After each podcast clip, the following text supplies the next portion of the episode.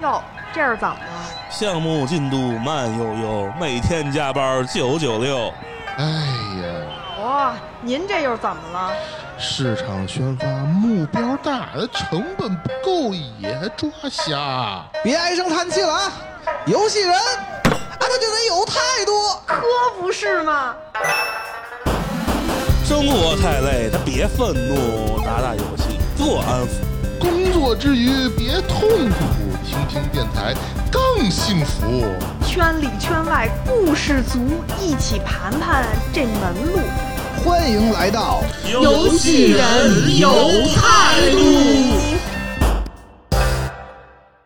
Hello，大家好，欢迎收听好听会火的专业游戏电台《游戏人有态度》，我是大圣。那么最近呢，有一款非常小众的游戏呢最新上线，也就是《狙击精英五》。从零五年就开始的一个比较小的一个游戏品类，一个游戏 IP 呢，到今天它应该是十七年了。正好能借着今天聊聊这个《狙击精英五》，一个比较另类的游戏类型。怎么能发展到今天？然后顺便也跟大家聊一个最近可能比较呃热的一个话题，关于二战或者说是历史上面的一些魔改。那么今天我们请到这个嘉宾呢，来自咱们听友群一个非常资深的游戏媒体人西夏。那么先请西夏跟大家打声招呼吧。呃，大家好，我是西夏。就是先说说我们今天聊这个主题，呃，《狙击精英五》，我是在昨天的时候刚刚在 XGP 上把这个基础版。这个通关了，玩了一下这个这一代新增加的一些模式啊，我个人感觉还是不错的。西夏，你玩了之后感觉怎么样？是不是第一次玩这游戏呢？呃，不是，严格来说，我也算是狙击精英的老玩家了。我还上初中的时候，第一次在网吧里面玩到了这款游戏。说实话，当时的感觉还是一代还是比较粗糙的，嗯、但是狙击镜头给人的那种冲击感是非常新颖的。后面就开始逐渐接触这款游戏，然后也没想到它能从一代，然后一直走到今天。对，非常的不容易啊。先说说咱我这个玩完这个狙击精英五这个体验啊，当然了，这后面可能我们。会涉及到很多剧透啊，然后没有玩到的小伙伴们可以先跳过这一段。我觉得其实它跟四一些改变呢，主要就是它这一代增加了一个新的玩法，就是这个轴心国入侵。这个我觉得是一个让我觉得挺眼前一亮的玩法吧。它其实。的核心就是说，你扮演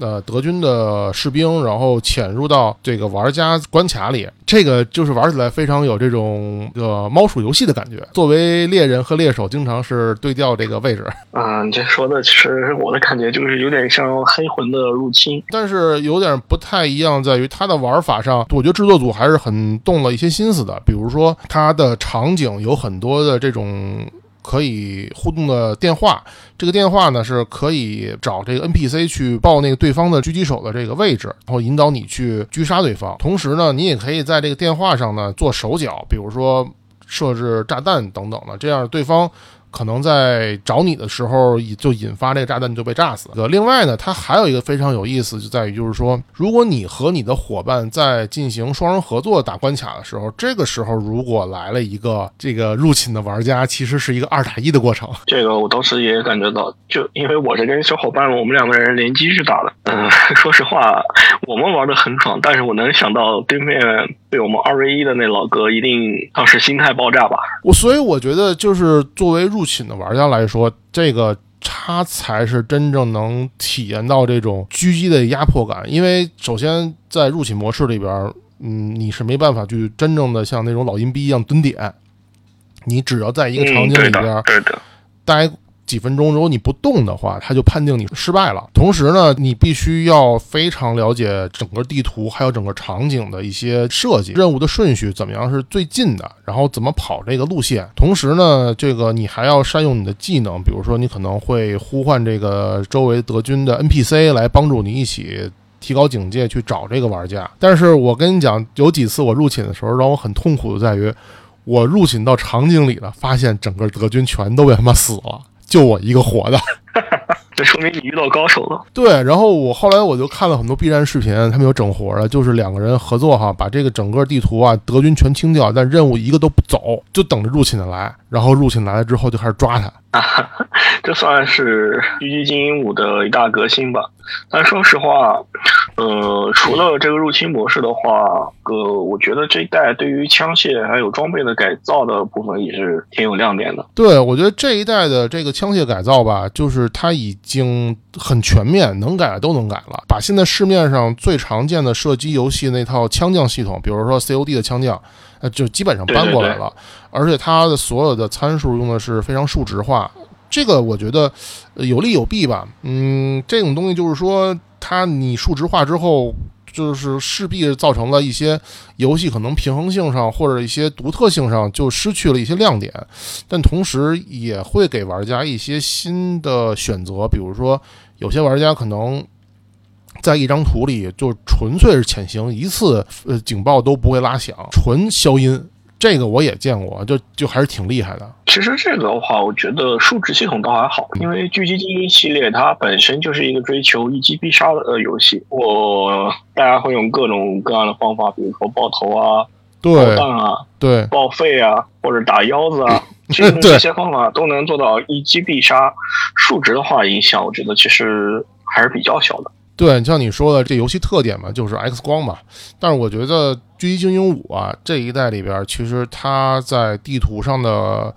呃，设计啊，能让我感觉到制作组在潜行以及这个一枪开了之后的后面的一连串的这种互动里边，动了更多脑筋的。这一枪打出去，我打了什么位置，可能会引发一次爆炸，这次爆炸可能会产生个几秒的一个声音的一个掩盖，同时我在这个声音掩盖的时候，我又击中了一个什么。然后这么一连串一连串的这种这种相互的这种影响之下，就会看到非常有意思的这种结果啊。是，但是有的时候也挺出戏的。比如说，你已经摸到这个对方人的身后，但两个人却跟瞎子一样，什么都没有感觉到。对，我觉得是这样。我觉得像这种问题的话，应该是制作组的，嗯，可能还是技术力有限，无论是他们在 AI 的设计上，还是说可能对这个呃这个。嗯，敌兵的这个搜索的这个模式上面，他们肯定还是缺乏一些就是更好的一些方案。但是我觉得，作为这么一款小众的这个。二线的游戏来说，它玩到这么长时间啊，玩了个十几个小时，我我没有感觉到非常破坏体验的 bug，我觉得已经挺不容易的了。对于这么一个小制作组来说，是的，是的，是的，嗯，嗯，尤其是对比某北美大公司和某法兰西土豆种植厂，对吧？对对对，我觉得这家英国的小公司，其实你说它也不小，他们成立。已经有很长时间，而且这个《狙击精英》这个 IP 啊，这个它也不是一个这两年才出来的一个产品。成立这个 IP 差不多是零四零五年吧。其实真正的成长起来、成型，应该是从它第二代。哎，是的，因为一代其实说实话，以今天的眼光来看，哪怕是在当年都属于一个独立游戏性质。而且我觉得，嗯，第一代的时候，其实它有很多的。想法是不错的，但是它实现起来还是有很多的一些瑕疵。大的玩法方向固定下来，就是从《狙击精英》那个 V 二那个，就是第二代版本开始嘛。哎，对对对，X 光对吧？是的，是的，对，这个是它的一个非常大的特点，而且能看到它每一代击杀的方式、击杀的位置都是在有新的提升。印象最深刻的就是，嗯，后面也有很多游戏去学这种就是子弹视角。对，但是真正能做像狙击精英这种比较用心的还是很少。比如说，我记得最清楚的应该是《狙击精英三》，《狙击精英三》里边 DLC 有一个关卡是必须是在某一个时刻，你用一个初速最高的一把枪，然后在某一个时刻会有几，应该会有八个吧，会有八个德军会站成一排。这个时候，从侧面你可以一枪爆八个弹。还有有个成就，四代还是三代有个成就，就是让让你打中希特勒的另一个弹。这刺杀希特勒吧，这也是他每一代的这个这个整活的一个源泉吧。其实这一代的 DLC，这一代 DLC 的这个刺杀希特勒这个应该说刺杀元首吧，刺杀元首这个方式种类繁多了。这个可能也是给玩家们一个好的体验。就是说我可以重复的在某一个关卡不断的去尝试，这种高自由度的话，其实还是比较少见的。另外一个应该就是羞辱吧，也是类似于啊，还有杀手四十七，这种都是在刺杀的方式上比较多样化的。对，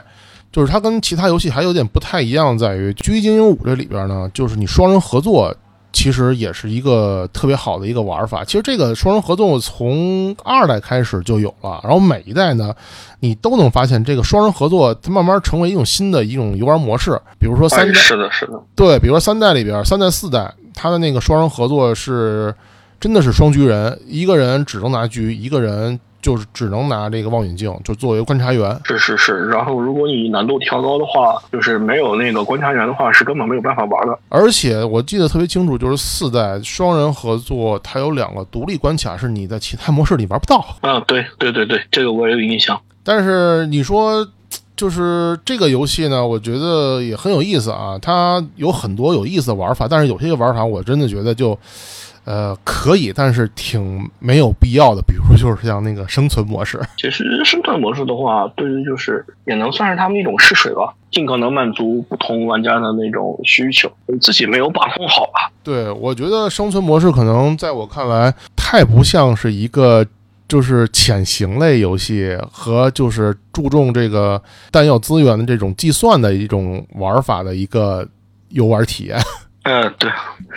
它的那个生存模式是玩起来就是有点像 H Z H 一 Z 一还有 D Z 的那个早期版本，能看得出它也其实是在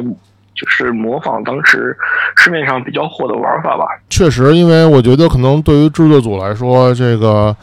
呃别人家有的，他觉得就算是对与不对，也都得加上。就包括其实你像他这个。同样是模仿，后来不是还模仿了僵尸吗？那僵尸是确实是比较成功的。对，其实你看这个作为一个小的一个 IP 啊，它从零几年走到今天，它也是不断的往里边加各种各样的玩法和创意。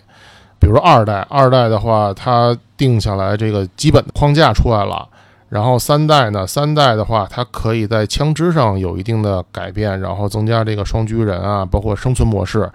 然后最重要的是四代，四代其实我觉得可能是一个稍微出圈一点的一款产品，因为这是第一次引入了官方中文版。啊，对，是的，我还记得我当时在网吧玩一代的时候，因为那时候我还小，英语水平也不好，我 当时根本都搞不清自己要干嘛。没错，但是到了后面，然后后面还有二和三的话，都是自己去到处去找汉化，或者是自己硬深啃英文。到四代的话，其实就有了关中之后，感觉体验一下就不一样了。而且你不知道的是，当有了四代之后啊，这个二代跟三代后来 Steam 上还有就是主机版本上是补了中文版啊。这个我听说了，但是因为后面工作了嘛，时间也就慢慢。没有那么多，其实有机会的话，我还是想回去重新体验一下那几款比较经典的老作品。嗯，这个 IP，反正这个组以根据这个《狙击精英》这个游戏啊，他们也出了两个全新的 IP 吧，一个就是咱们刚才所说的那个僵尸军团，还有一个就是前两年的一个小作品，就是应该叫奇异小队吧？哦，对对对，那个其实是一个怎么说呢？就是它设定还是有点意思。如果我们拿僵尸军团的话，你可以看成是一个二战版的。啊，第三人称的这个求生之路，对吧？嗯，对。那个游戏呢，这个奇异小队呢，就有点像是这个，应该是箱庭内清清理这个杂兵，然后到下一个关卡那种感觉的。嗯嗯嗯。有收集要素，这个产品后来不温不火，也就没有什么下文了。不像咱们现在说的这个僵尸军团，一步一步到了也是这第四代。哎，是是我当时是确实没有想到，他们能把这一个别人的玩法能做成一个非常完整的游戏。说实话，除了优化，其他部分还是相当不错的。而且这个游戏你还别说，这个僵尸军团到今天，就起码在 Steam 上还有很多人在联机，说明它的其实寿命是的，它的寿命其实。比这个狙击精英要长，嗯，对，但他因为对，这也其实也是必然的，因为像这种僵尸军团这种游戏啊，本身就是以多人在线联机为主，然后其次这种打僵尸也比较减压，而且它也是把这个狙击精英里边那个身体的 X 光爆弹这种全都引入了，是是是，这种打起僵尸还是比较带感的，但是但是我真的觉得啊，这个僵尸军团他们可能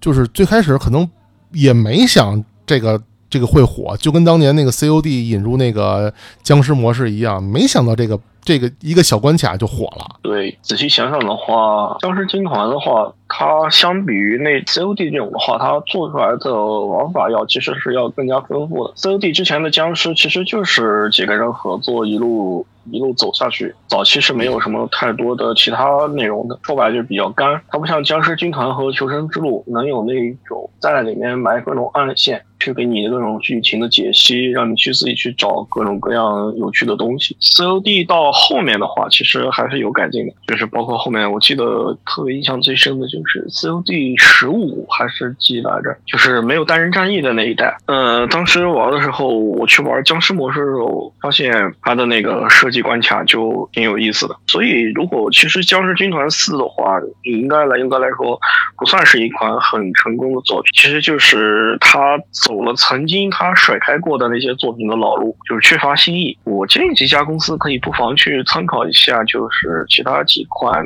比较成功的僵尸类游戏吧，好好在五代上那个《僵尸军团五》上再好好打磨一下，其实还是挺有意思的。其实你能看到这个《狙击精英五》枪将这个引入啊，就是有很多是已经从《僵尸军团四》引入，包括这个技能的这个引入。嗯，他其实是把这个经验是复用到了狙击五上面。是的，是的，是的，这个我也发现了。就说明现在这两个 IP 是在相互的补充以及提升。嗯，而且这个这家公司这个团队，他们是我觉得比较难能可贵的，不只是在做加法，而且还在做减，很积极的去做减法。把一些玩家反馈不好的东西能及时的去改掉，比如说呢？比如说四代的时候是有人反馈说狙击枪的呃伤害问题，还有平衡性问题，然后在五代里面都有了明显的改进。还有就是当时大家说枪将系统的自由度不够高，然后就在现在的现在的五代上就能看到。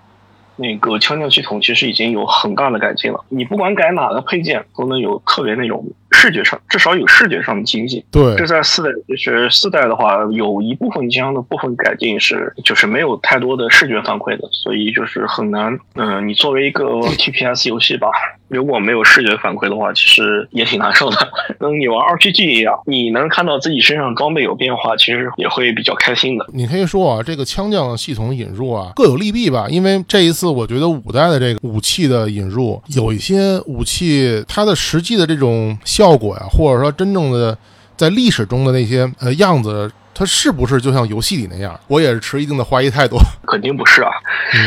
比如说里面的夜视镜和消音器就有点过于现代了。而且我觉得这个夜视镜这个这种东西理设计的理念完全就是现代的这个夜视镜的这个工作理念。但是当时我觉得当时人们应该还不可能意识到。就是这个东西，夜视镜应该是这个样子。现在的夜视镜的话，非常看起来非常简便，戴在头上或者装在枪上就可以。但其实，在二战的话，一般都是只能用在载具上的。无论是设备的复杂程度，还是对能源的需求，要求比较高的。武器的话，当时苏联有装备的那。个单兵使用的夜视仪，光镜头的话就差不多有七百五十克重，但是也能理解吧？如果官方真的按照历史来做的话，玩家可能会受不了啊，头上戴那么大个东西。没错，所以这就是引入到我们今天第二个话题，就是现在啊，我们可以探讨一下，呃，市面上非常多的这种二战或者说是历史类的这种游戏的对历史的。魔改都不能说是还原，是完全的魔改。不过我们说之前可以先盘点一下，现在对尤其是二战的时候这些军武啊定的魔改的一个游戏都有哪些，然后他们改的怎么样？其实我觉得《狙击精英》它每一代对这个二战的历史啊。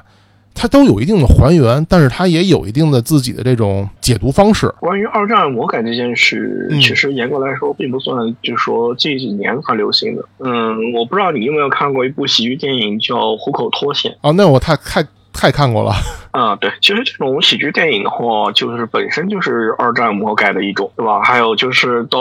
哪怕进入游戏时代，像 FPS 之父约翰卡马克的那个。第一部成名作《德军总部三 D》其实也是二战魔改。其实你可以你看这些老作品都是非常经典，而且口碑相当不错的。所以现在就我们可以发出疑问，就是嗯，为什么只是这些年的二战魔改游戏被人诟病？对，用我个人的观点来说的话，玩家抗拒的不完全是二战魔改或者脱离历史本身，嗯，诟病的主要原因还是游戏的本身素质是否过硬，也就是是不是好玩儿，对，或者说就是制作人有没有真的去考虑过你的游戏的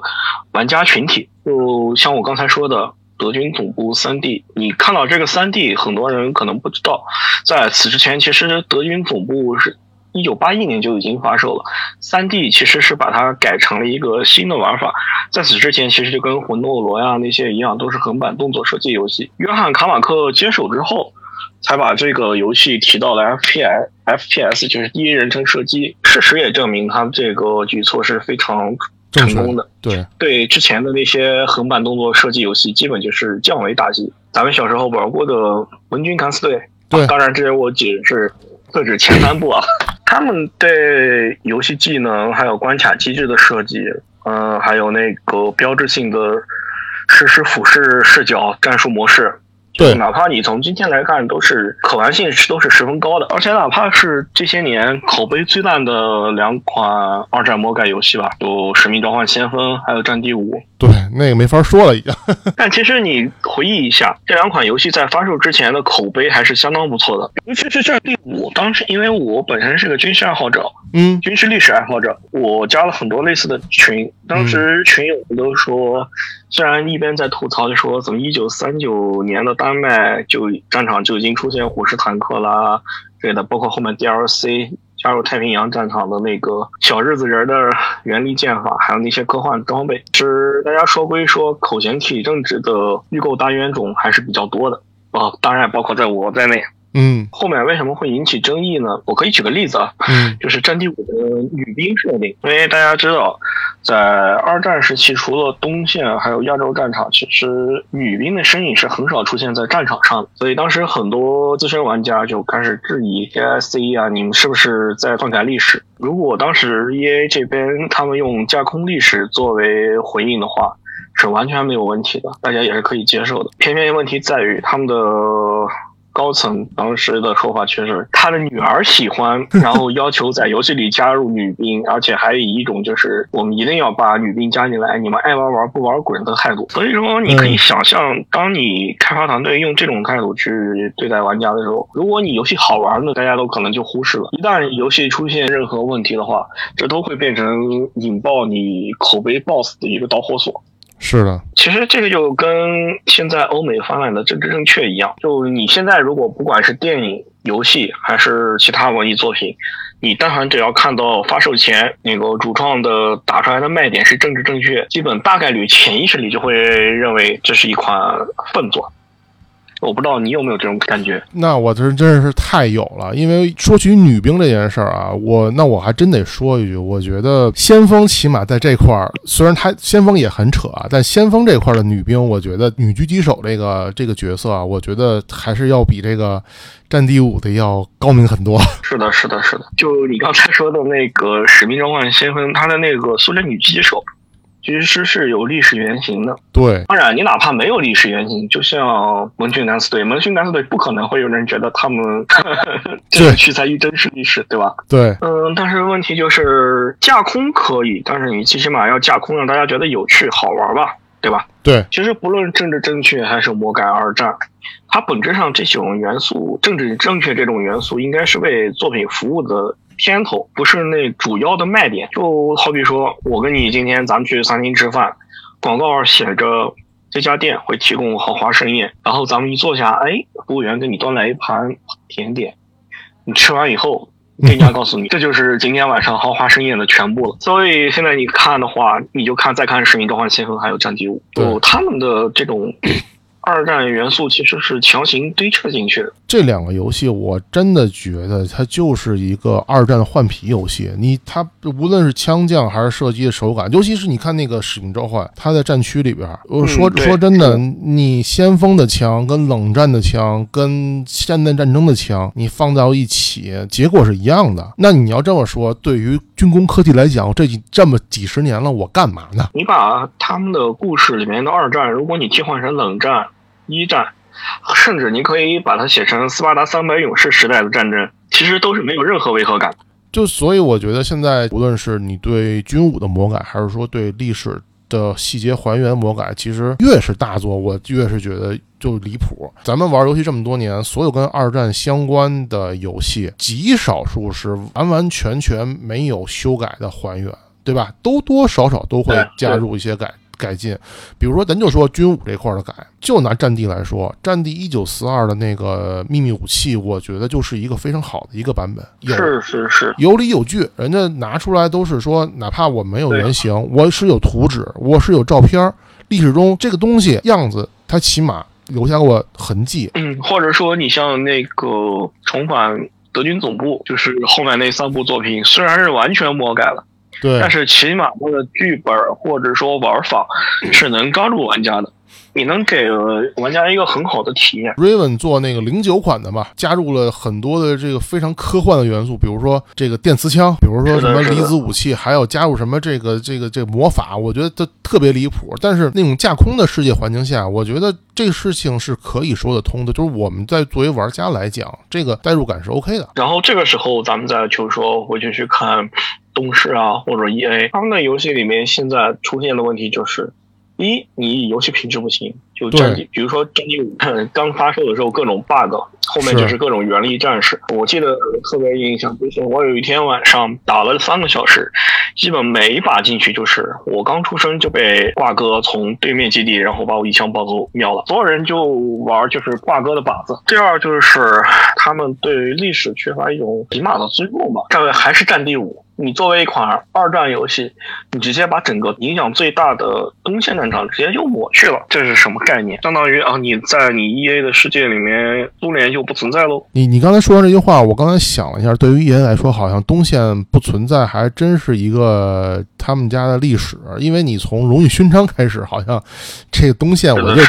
我就没有记得有过。这些年失败的我改二战作品，嗯我个人的观点是，他们没有明白一件事：嗯能被二战题材吸引来的，肯定是对历史有着相当尊重或者兴趣的玩家。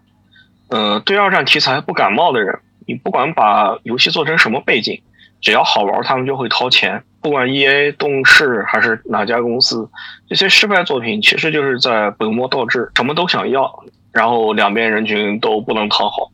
相比之下，你像《狙击精英五》，其实就在游戏和历史之间找到了相当不错的平衡点，而且他们还愿意去花时间去做创新，去满足更多的新玩家，这一点就实在难能可贵了。狙击精英它每一代啊，其实它都是有一个非常主线的一个故事。比如说二代是找那个 V 二火箭，很明确是在苏军要拿下柏林之前要拿到这个图纸。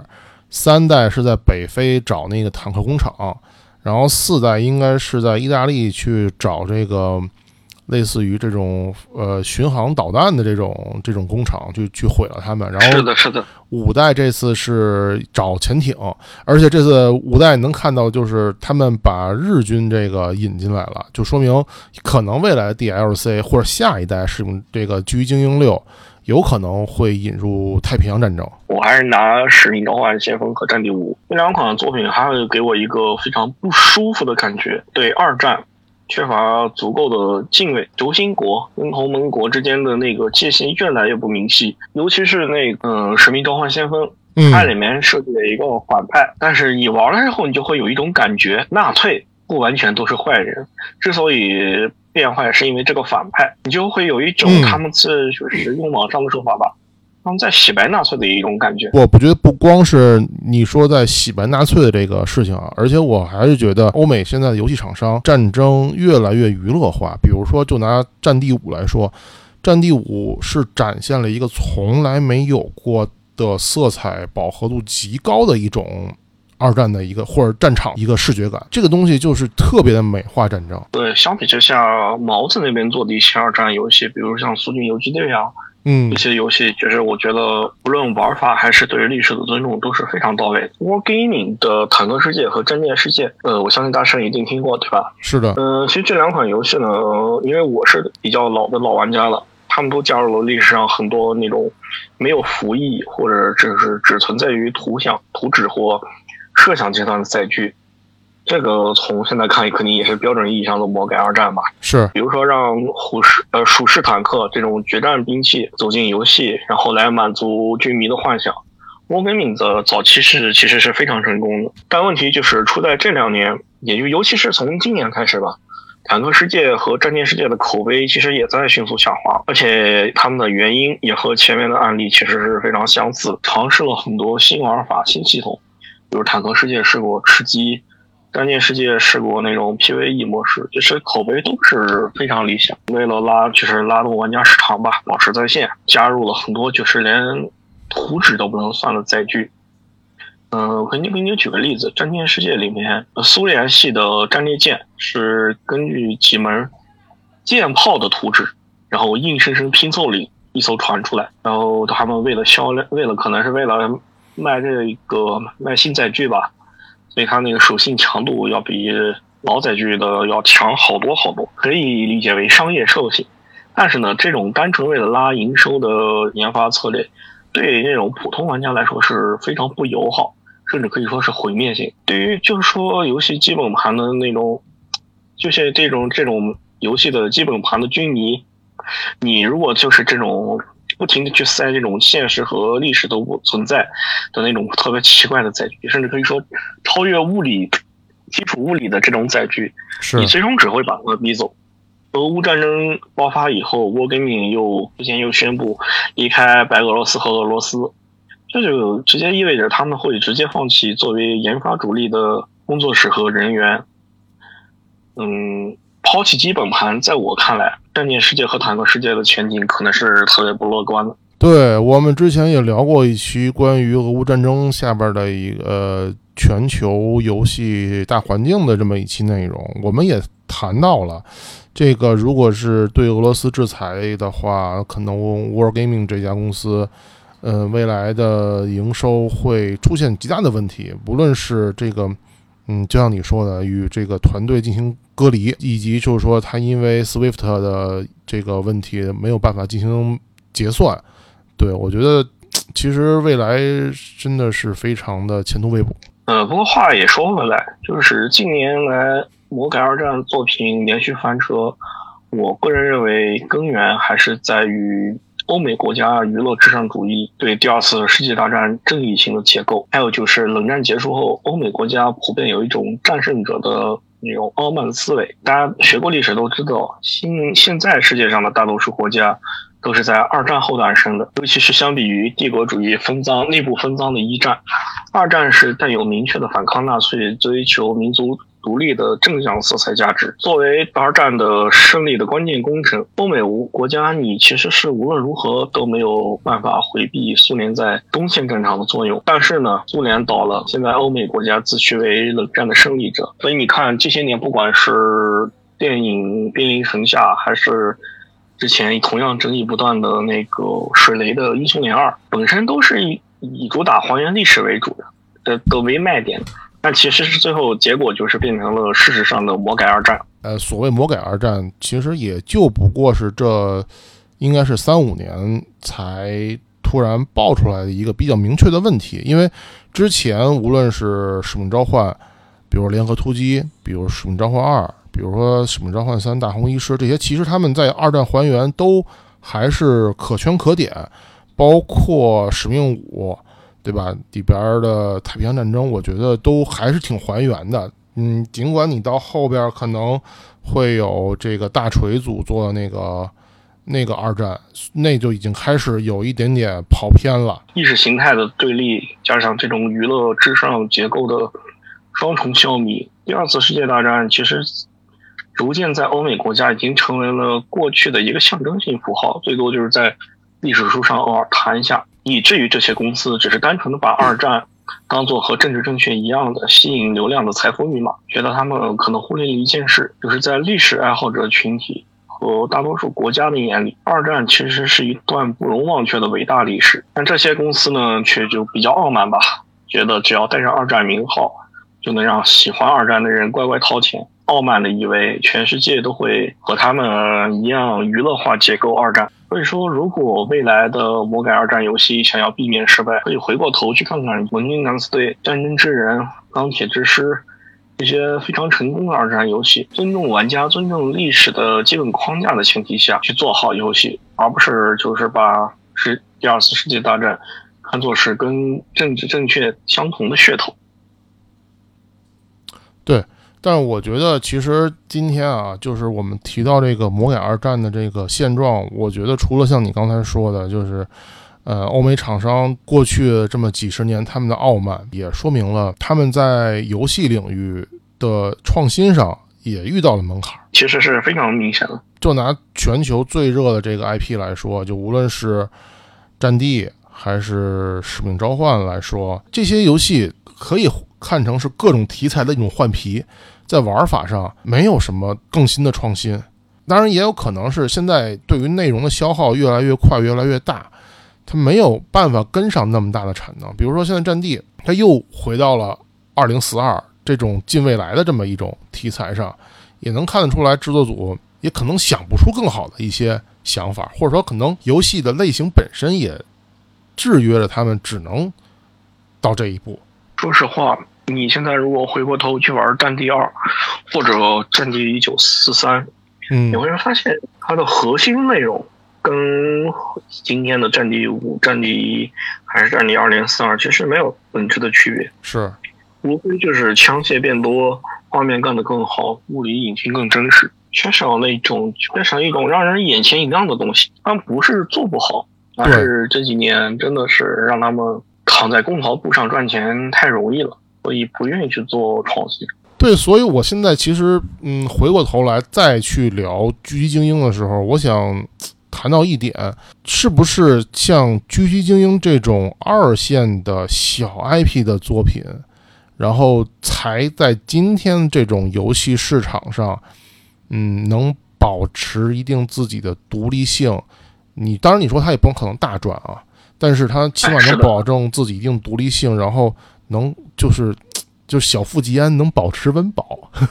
对于研发组来说，就是你这一说，我就突然想鞭尸某家